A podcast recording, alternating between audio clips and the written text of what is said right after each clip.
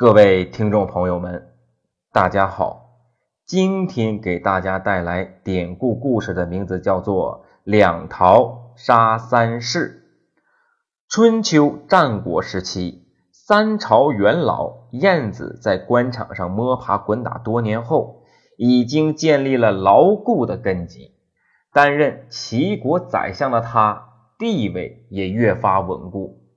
当时齐国。有三位勇武之士：公孙捷、田开疆、古冶子。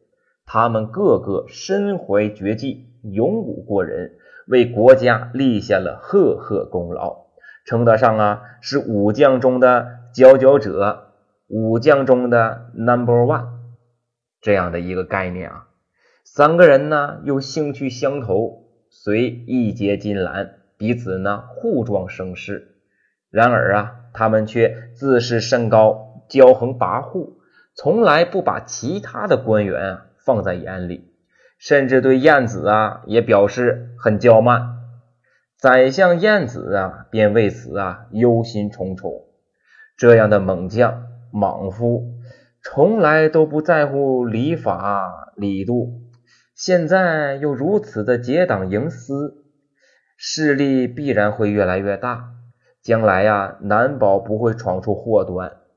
于是晏子啊，就拜见了齐景公，把他的顾虑啊和打算告知了齐景公。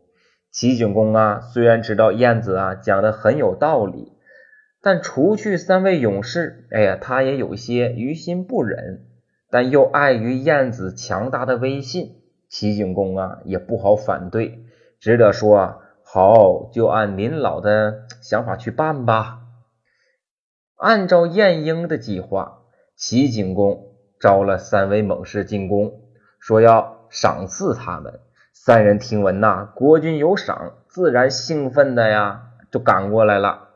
到了宫殿后，他们发现桌案之上放着一个绚丽多彩的金盘，上面摆放着两个娇艳欲滴的大桃子。散发着扑鼻的芬香，三个人呢，哎呀，都有点忍不住了，都咽了咽口水啊，都想吃这个桃子。这时呢，只见晏婴慢条斯理的对他们说：“宫廷的后院啊，引进了一棵优良的桃树，结了许多的桃子。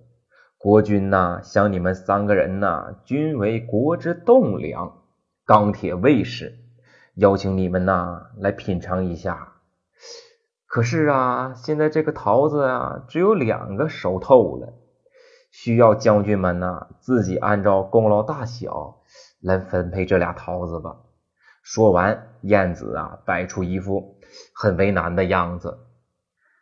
三将中，公孙捷性子很急，抢先说道：“我曾经在密林中捕杀野猪。”在山中啊，与猛虎搏斗，我的勇猛至今还留在密林和树林和山间的风声中。我应该得到一个桃子。说完，大步流星上前，不加思索拿走了一个桃子。田开疆也不甘示弱，第二个站出来说：“真正的勇士啊，应该在杀敌在战场之上，抵得过溃败的强势的一个部队啊。”我曾经两次领兵作战，将敌军打得落荒而逃，守护了齐国人民和土地，捍卫了齐国的尊严。如此还不配享用一个桃子吗？他自信的上前拿走第二个桃子。叶子为人呐，本来是非常老成和低调的，也不爱争抢。看到国君赏赐的桃子没了，那顿时啊也怒火中烧，怒斥道。杀过虎，杀过人，确实勇猛。但是俺当年护送国君渡黄河时，有过救驾之功吗？那一次求渡啊，遇到一只大鳌，突然从水中冒出来了，一口就咬住了国君的马车，拖入水中。所有的护卫都惊呆了，知不知道什么叫惊呆了？唯独我呀，毫无畏惧，迅速跳入水中，与那个庞大的鳌怪争斗啊！为此我游出九里之遥啊！经过了殊死搏斗，最终杀死了鳌怪。我割下了鳌的头，浮出了水面，一手护住国君的坐骑啊，游回大船，当时大家都以为我死了，像我这样还不算你们勇猛吗？还不及你们的功劳吗？啊，为什么我得不到赏赐的桃子呢？咣当一声，他拔出了自己的宝剑，烈烈寒光在剑锋上闪烁着。公孙捷和田开疆听后啊，无比的羞愧。论勇猛，古冶子啊，在水中搏杀半日之久，远胜我们。论功劳，古冶子啊，又有救驾之功，我们更比不上。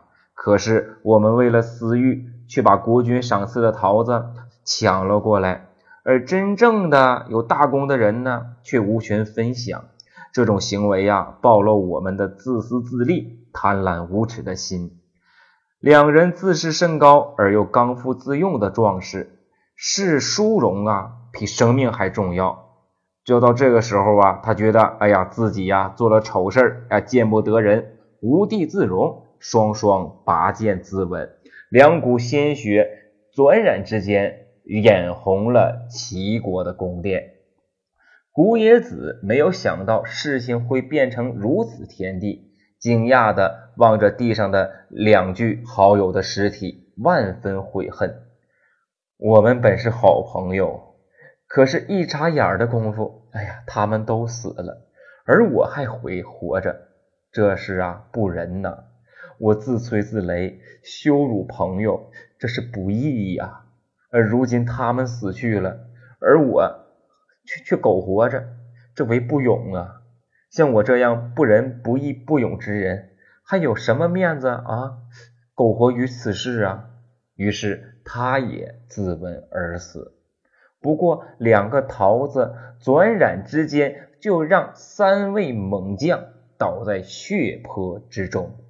齐景公伤心不已呀，他下令将三名勇士按照最高的葬礼进行了合葬。那好了，那今天的故事就讲到这里，谢谢各位。